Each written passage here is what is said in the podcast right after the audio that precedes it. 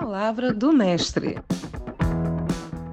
Oi, eu sou o Pedro Silva. E eu sou o Sérgio Ferini e começou o Palavra do Mestre. Aqui nós trazemos o ponto de vista do professor sobre questões relativas ao ensino. Sim, Sérgio. Todos nós sabemos que houve uma mudança nos métodos de produção devido ao estado de pandemia gerado pelo novo coronavírus.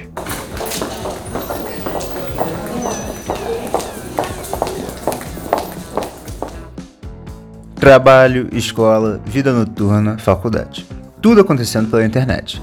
Com a adoção do isolamento social, política recomendada pela Organização Mundial da Saúde, a Estácio está utilizando um sistema de aulas virtuais, não deixando milhares de alunos ficarem sem o aprendizado.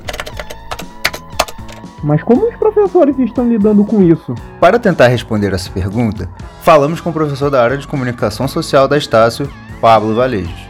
Eu me chamo Pablo, Vale... Pablo Valejos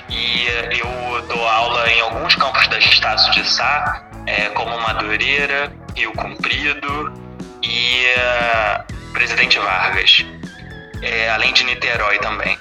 Eu leciono disciplinas voltadas para o campo da comunicação social para turmas de jornalismo, publicidade, design e audiovisual.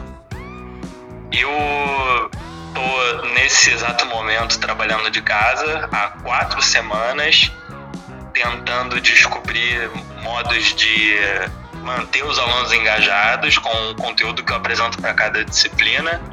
E essa rotina me, me, me oferece uma série de desafios inéditos que até então eu não tinha explorado.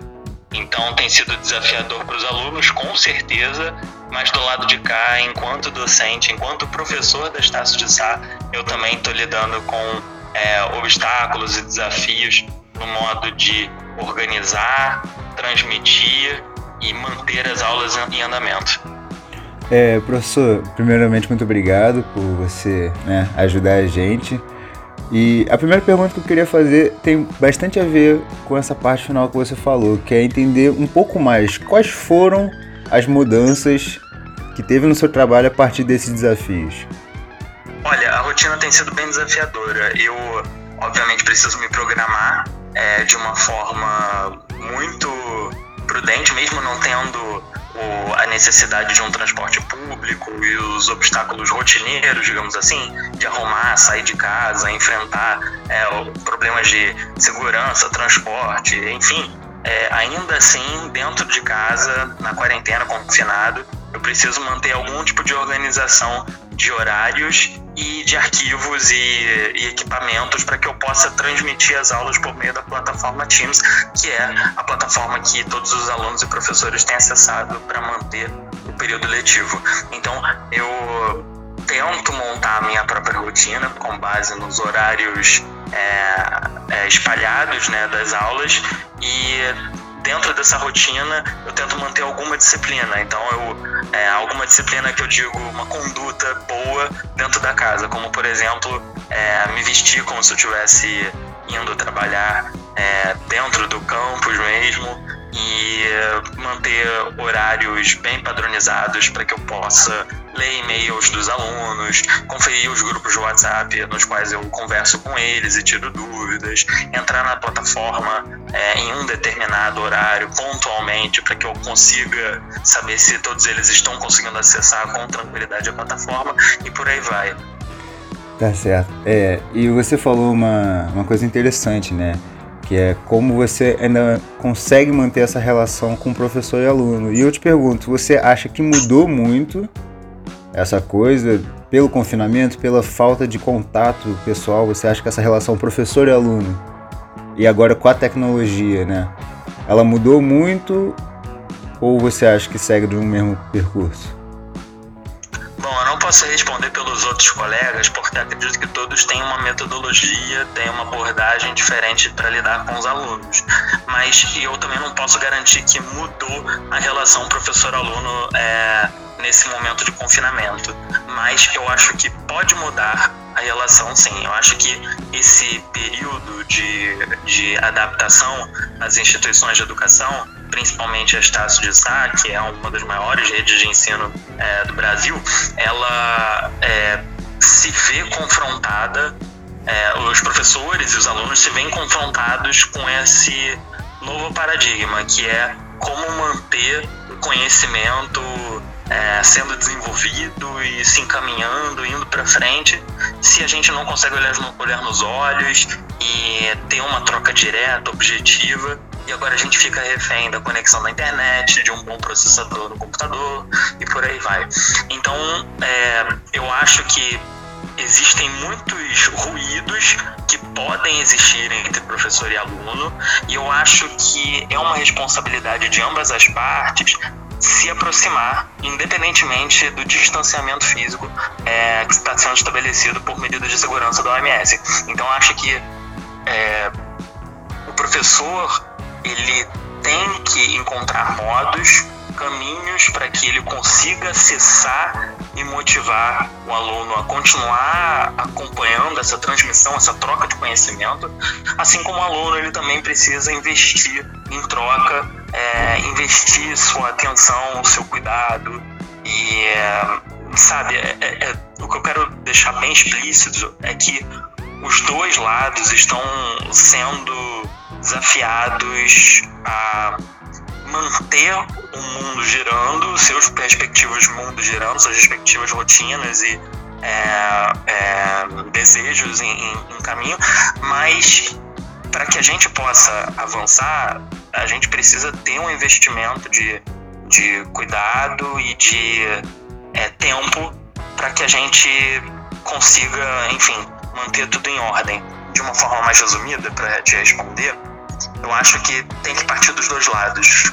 E você entrou até numa, no que seria uma pergunta, mas eu, eu, vou pedir assim, já que você começou, acho que é só complementar um pouco mais, porque a pergunta era para você falar um pouco mais da figura do tutor, né? E como isso evoluiu, né? Parece ter evoluído, adaptado nesse momento. Você estava falando sobre o que o professor deve fazer, né? Então só pedir assim para você falar um pouco mais do que você pensa sobre isso, sobre a, essa figura do tutor no dia de hoje. Então, eu acho que vou tentar falar do jeito mais prático possível. Quando eu entro dentro de sala de aula, uma sala de aula física, não aquela online que a gente hoje testemunha ali na plataforma Teams, mas quando eu entro numa sala de aula física, é, o modo com qual eu entro, o timbre, o tom da minha voz, é, os argumentos que eu improviso no momento em que eu vejo os alunos, é, o fato de ser interrompido durante a aula para fazer algum tipo de, de contribuição ao conteúdo. Tem uma série de gatilhos para troca entre o professor e o aluno que dentro de uma sala de aula é, presencial existe e que é muito frutífero. Então, assim, o desempenho de uma aula presencial, ele depende, ele se sustenta de uma é, coautoria, é, tanto dos alunos quanto dos professores. Quando a gente vai para a sala de aula online, volto a mencionar que os alunos eles encontram obstáculos como por exemplo eu não consigo acessar a plataforma é, o vídeo não aparece mas o áudio sim e vice-versa professor eu não estou conseguindo é, é, o vídeo está falhando porque a internet está tá, tá, tá, tá indo e voltando. Então, assim, surgem inúmeros obstáculos do lado do aluno. Assim como do lado do, professor, eu compreendo que alguns dos meus colegas, eles é, estavam muitíssimo habituados há longos anos é, a lidar com é, o, o, método presencial e quando eles vão para online, eles se veem ali é, desafiados. Mas mesmo só entrando dentro de uma sala de aula virtual, eu preciso ativar os alunos é, mantendo uma fala contínua, frequente, pulsante, é, preciso sim gesticular, é, oferecer apresentações é, cada vez mais dinâmicas, é, preparar um roteiro de aula muito mais sólido para que eu possa falar é, de, uma, de um modo mais consistente, quase que ininterrupto. Eu preciso olhar o chat da reunião para que eu possa é, permitir dar o lugar de fala para eles, porque alguns não têm microfone, alguns estão no celular e aí eles têm dificuldades, então eu preciso estar sempre alerta.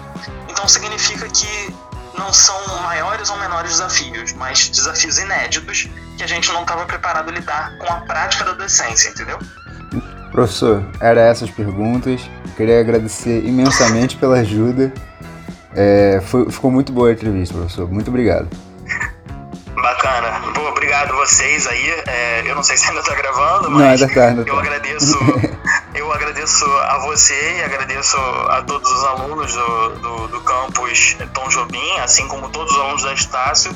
Eu, se eu pudesse deixar uma última dica para todos os colegas e para todos os é, alunos, é que persistam, porque o momento é de incógnita, né? A gente não sabe para qual caminho vai, para qual direção a gente está indo e em qual velocidade a gente está indo, mas definitivamente a gente precisa ficar em casa.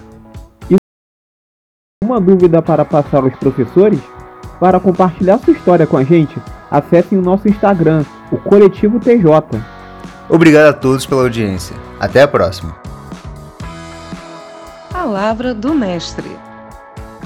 Esse programa é uma produção de Pedro Silva e Sérgio Fiorini. Edição de áudio Pedro Silva.